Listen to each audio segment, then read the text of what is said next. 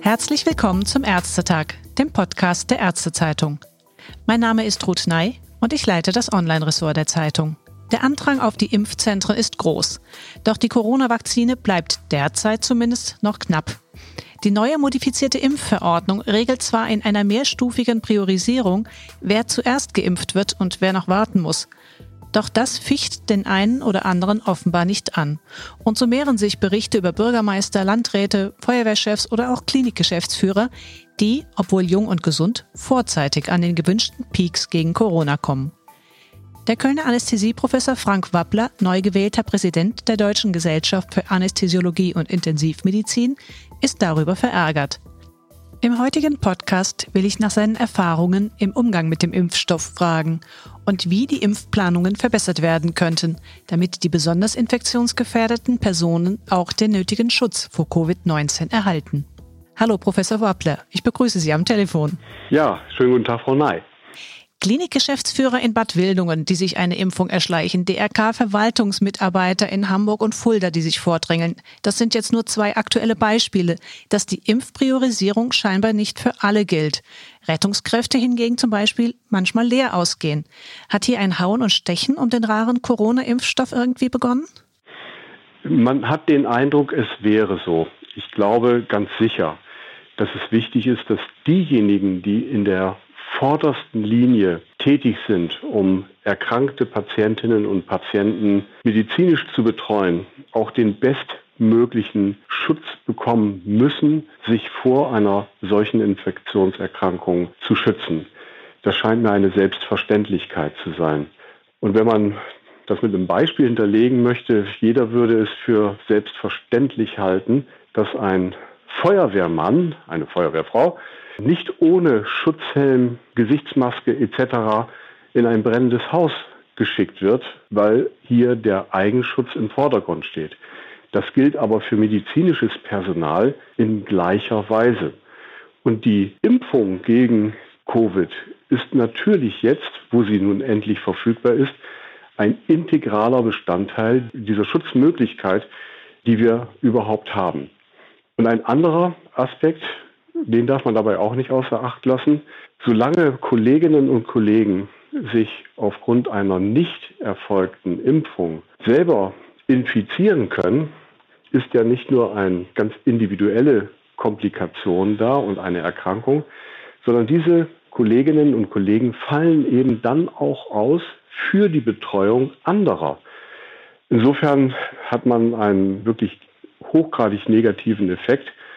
Und vor dem Hintergrund ist es eigentlich nicht verständlich, wenn manche meinen, da eine höhere Priorität für sich ganz individuell erlangen zu wollen. Jetzt sagt man zwar per se, im Krankenhaus ist natürlich mit den Patienten die Infektionsgefahr erhöht. Jetzt gab es auch innerhalb der anästhesiologischen Gesellschaften Meldungen aus Krankenhäusern, dass auch hier öfters mal andere Berufsgruppen geimpft werden, bei denen möglicherweise aber die Gelegenheit bestanden hätte zum Homeoffice. Läuft da auch irgendwie gelegentlich was schief? Nun, da gibt es, glaube ich, bislang keine systematischen Zahlen und Messungen zu der Frage, wie häufig das überhaupt passiert ist. Ich glaube aber ganz generell, jeder einzelne Fall sollte uns zu denken geben und es sollte Klarheit darüber bestehen, dass diejenigen, die sich durch Distanzierung, zum Beispiel durch Homeoffice, schützen können, eher in den Hintergrund treten in der Impfreihenfolge, so wie es ja auch die STIKO empfohlen hat und dass diejenigen, die unmittelbaren Kontakt zu infizierten Patienten haben, eben halt auch primär eine Impfung erhalten sollten.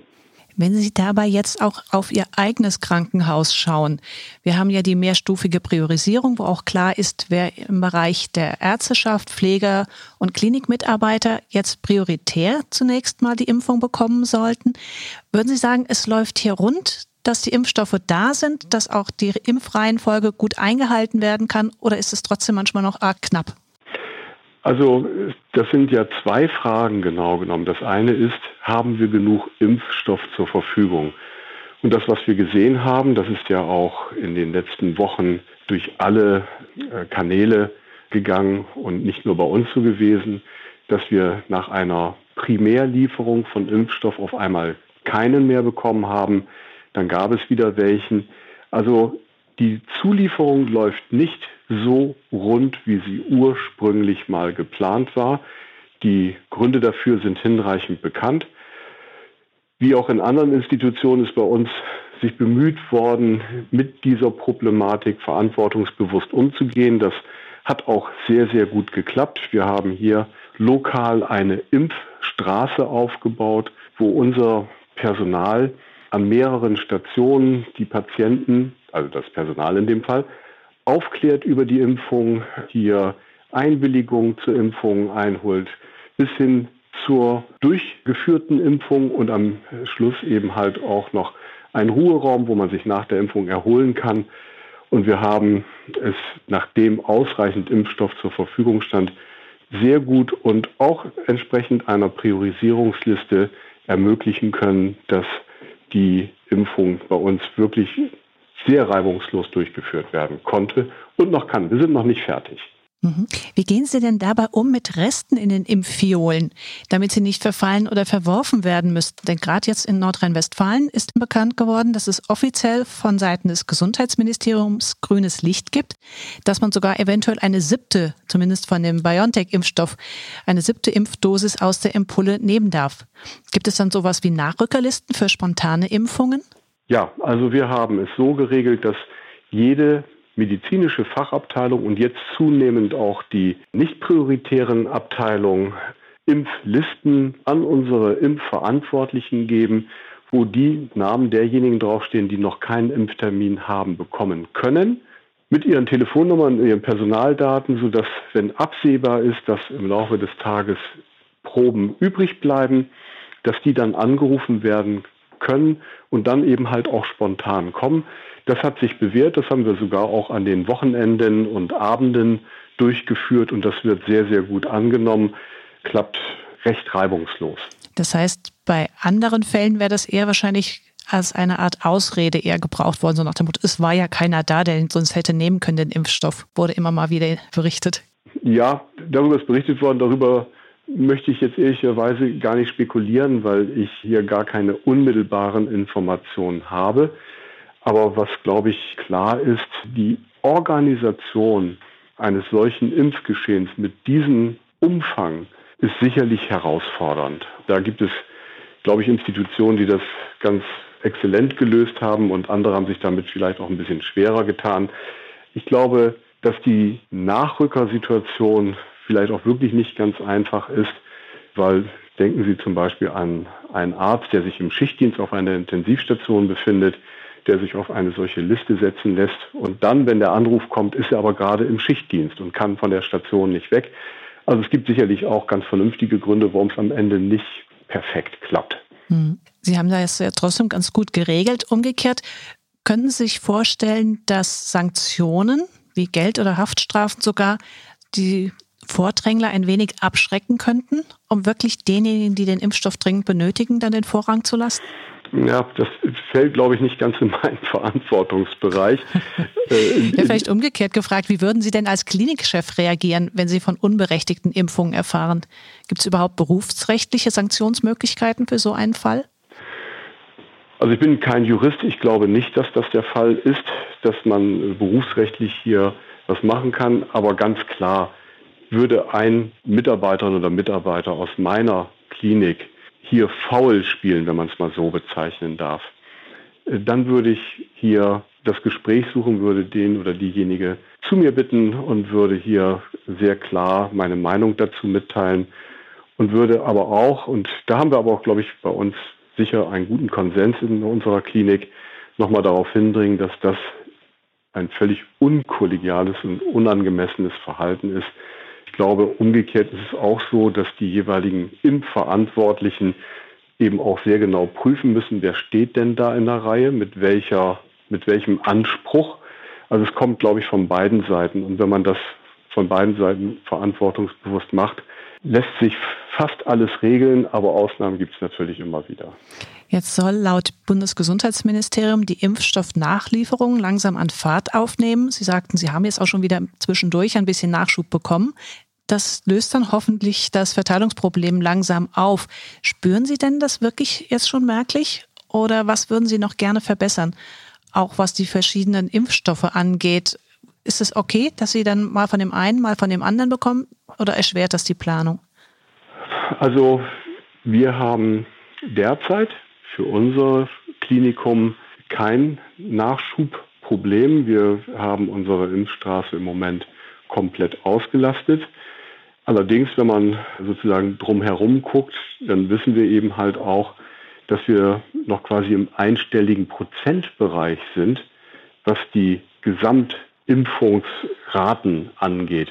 Und das ist natürlich viel zu wenig. Und wenn man das hochrechnen würde mit dem jetzigen Nachliefermengen, dann ist es relativ einfach, sich auszurechnen, wir können gar nicht in diesem Jahr fertig werden. Also die Frage, die sich stellt, ist, wie viel mehr Impfstoff werden wir in welchen Zeitraten bekommen, damit wir möglichst schnell nicht nur die Krankenhäuser und Rettungsdienste, also nicht nur die medizinischen Anbieter, sondern auch darüber hinaus alle Bevölkerungsgruppen sicher mit Impfstoff versorgen können, weil ansonsten laufen wir der Situation ja ohne Ende hinterher.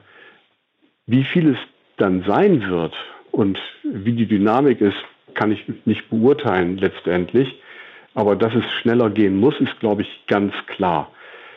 Unterschiedliche Impfstoffe sind sicherlich vernünftig, weil damit die Gesamtanzahl stark und deutlich und schnell erhöht werden kann. Hier wird der entscheidende Punkt sein, dass die Wirksamkeit gleichermaßen hoch ist, zum einen, und idealerweise natürlich äh, nicht, wie wir es jetzt ja gelernt haben, für spezielle Bevölkerungsgruppen oder Altersstufen nur bestimmte Impfstoffe angeboten werden können. Das ist sicherlich nicht ideal, aber vielleicht auch in der heutigen Situation mit der Pandemie nicht zu vermeiden. Vielleicht noch eine abschließende Frage, die jetzt auch viel im Zusammenhang mit der Impfpriorisierung diskutiert wurde, auch innerhalb der Ärzteschaft. Es ist eine Mangelverteilung, das ist klar.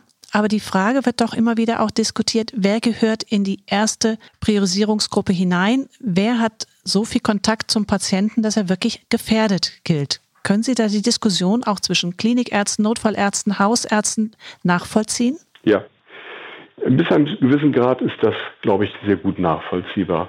Es ist ja völlig klar, wenn ein Arzt oder eine Ärztin auf einer Intensivstation arbeitet, die fast überwiegend Patienten mit einer Covid-Infektion betreut und zwar invasiv medizinisch versorgt, mit Beatmung, vielleicht mit einer ECMO etc., dann tragen diese Kolleginnen und Kollegen das höchste Risiko, sich auch anzustecken. Gleiches gilt sicherlich für Bereiche wie die Notfallaufnahme oder auch der Bereich der interventionellen Pulmonologie, also das kann man sicherlich sehr genau definieren, wo es ein extrem hohes Risiko gibt. Umgekehrt gibt es sicherlich Bereiche, wo ein Risiko geringer ist und wo man sagen könnte, wenn man priorisieren muss, dann sind diese Kolleginnen und Kollegen und die Pflegekräfte, die auch da tätig sind, nicht unbedingt in der ersten Reihe dran. Aber was man nicht vergessen darf, ist, dass wir natürlich in allen medizinischen Bereichen auch Notaufnahmen haben. Das unterscheidet sich nicht dramatisch. Wir werden zum Beispiel in der Unfallchirurgie viele Notaufnahmen haben, aber auch in Bereichen, die uns vielleicht da gar nicht in erster Linie in den Sinn kommen, wie vielleicht Hals-Nasen-Ohrenabteilung oder eine Dermatologie. Auch da gibt es Patienten, die von draußen reinkommen, gegebenenfalls eine Covid-Infektion haben, aber asymptomatisch sind und damit ein Risiko für das Personal darstellen. Also ich kann mir keinen Bereich vorstellen, der ein Nullrisiko hat. Ich kann mir aber einige Bereiche sehr gut erklären, wo das Risiko im Vergleich zu anderen nochmal deutlich höher ist. Und in einer Mangelsituation muss man dem auch nach meinem Dafürhalten Rechnung zollen. Ideal wäre natürlich, wenn man am ersten Tag an alle gleichermaßen und sofort versorgen könnte. Wenn das aber nicht möglich ist, dann muss man schauen, wer dann leider vorgezogen werden muss und wer eben halt noch ein bisschen zuwarten muss. Gibt es nicht dennoch hier einen Bruchpunkt zu niedergelassenen Ärzten, die betonen, dass auch sie tagtäglich eng mit Patienten in Kontakt kommen, oft auch akute Fälle behandeln und dabei nicht unbedingt deren Infektionsstatus kennen? Trotzdem finden sich diese Ärzte erst in der zweiten Prioritätsstufe wieder. Also ich glaube, was nicht gut ist, wenn man sich gegenseitig, ich sage jetzt mal flapsig, versucht, die Butter vom Brot zu nehmen. Ich finde, das ist eine Diskussion, die ist unglücklich irgendwo, weil es ist so ein Verteilungswettkampf, der eigentlich die ganze Sache, die ja ohnehin schon emotional erheblich belastet ist, nochmal wieder weiter verstärkt. Muss ganz ehrlich sagen, ich habe eine ganz andere Idee noch dabei. Und ich weiß nicht, ich glaube, wir haben es beim letzten Gespräch schon mal gesagt und jetzt sind ja tatsächlich auch unsere Politiker drauf gekommen. Ich persönlich finde es sehr wichtig, dass wir den Weg gehen, die Lehrer und Kita-Betreuer und so weiter durchzuimpfen, dass wir nicht nur aus psychologischen Gründen, sondern auch zur Erhaltung der Leistungsfähigkeit der Krankenhäuser und auch ambulant tätigen medizinischen Kolleginnen und Kollegen aufrechtzuerhalten. Wenn wir viele von unseren Mitarbeiterinnen und Mitarbeitern letztendlich in Quarantäne schicken müssen oder in die Heimbetreuung zu ihren Kindern, weil es nicht anders möglich ist, dann verlieren wir die für die medizinische Versorgung im Klinikum. Die stehen dann einfach nicht zur Verfügung. Und das ist eine Situation, die ist primär überhaupt nicht bedacht worden, welche Folgen das hat, auch in ganz medizinisch relevanten Bereichen, aber nicht nur da natürlich.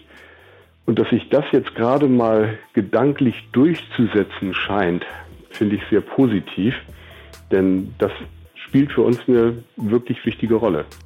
Vielen Dank, Professor Wappler, für das Gespräch. Ich habe mich zu bedanken.